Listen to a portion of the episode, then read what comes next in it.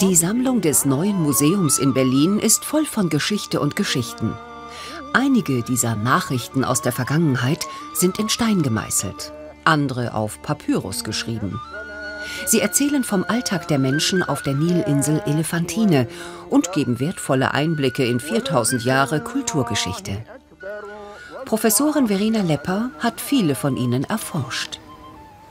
In dieser Vitrine finden wir Elefantine-Papyri aus dem 5. vorchristlichen Jahrhundert in verschiedenen Sprachen und Schriften. Wir haben beispielsweise hier eine sogenannte Spendenliste. Wenn Sie genau hinschauen, sehen Sie Frauennamen. Frauen hatten ihren eigenen Besitztum, hatten ihre eigene Möglichkeit, entsprechend Gelder äh, zu spenden und haben dieses Recht hier entsprechend auch ausgeübt.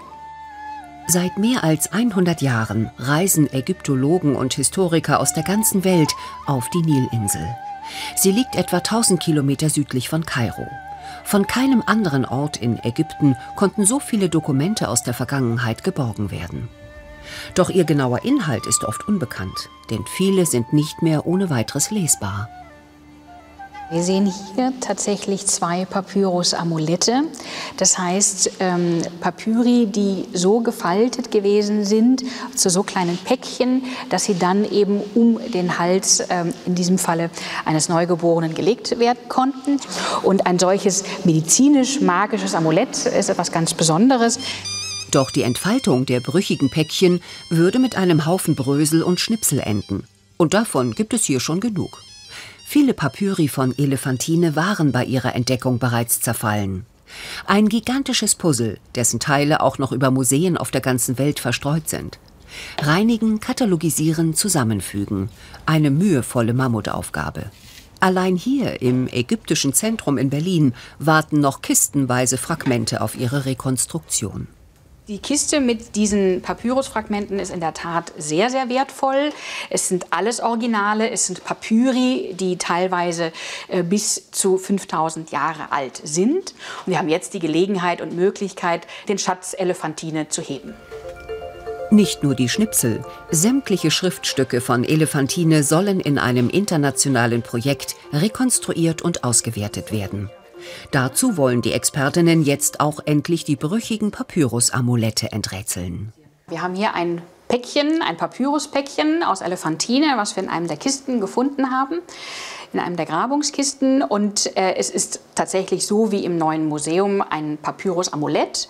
Ähm, wir gehen davon aus, dass sich Text dort drin befindet. Ähm, es ist allerdings so fragil, dass wir dieses Päckchen nicht öffnen möchten, physisch, also manuell öffnen wollen und haben mit unseren Kollegen, den Physikern und Mathematikern, ein Verfahren entwickelt, wie man virtuell ähm, ein solches Päckchen öffnen kann.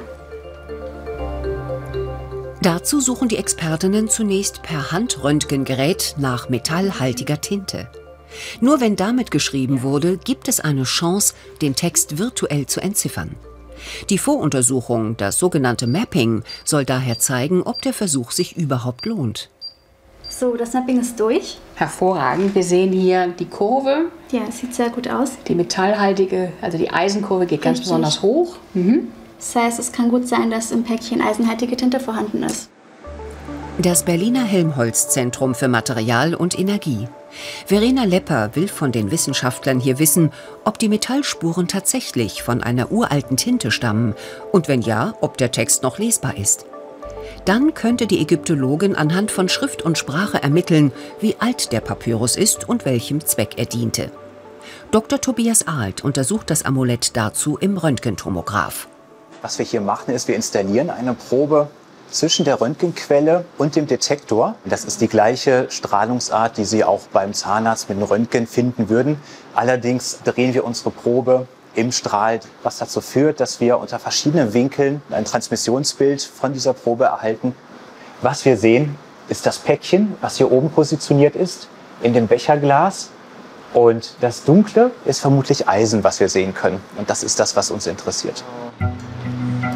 Am Projekt beteiligt sind auch Daniel Baum und Felix Herter vom Zuse-Institut. Mit ihrem eigens entwickelten Computerprogramm können sie die uralte Schrift sichtbar machen, ohne das Amulett zu entfalten. Der nächste Schritt, um uns wirklich anzuschauen, ob eventuell auf dem Papyrus was steht, ist äh, die Entfaltung oder die Entrollung. Und dazu haben wir ein Modul entwickelt, ähm, bei dem wir ähm, schichtweise quasi entlang der ähm, Papyrusstruktur fahren, einen Linienzug generieren. Mithilfe dieser Orientierung kann das Computerprogramm die Bilddaten aus dem Röntgentomographen auf die nachgezeichneten Linien legen. Am Ende des Rechenvorgangs sehen die Experten zum ersten Mal das, was mehr als tausend Jahre lang verborgen war. Und Verena Lepper kann es sogar lesen. Wir haben hier tatsächlich ähm, koptische Buchstaben. Das erste Zeichen ist ein P. Dann kommt ein koptisches Sonderzeichen, also ein ägyptisches Sonderzeichen, Jo. Äh, dann kommt das O und ein E. Das heißt, Jo ist der Herr.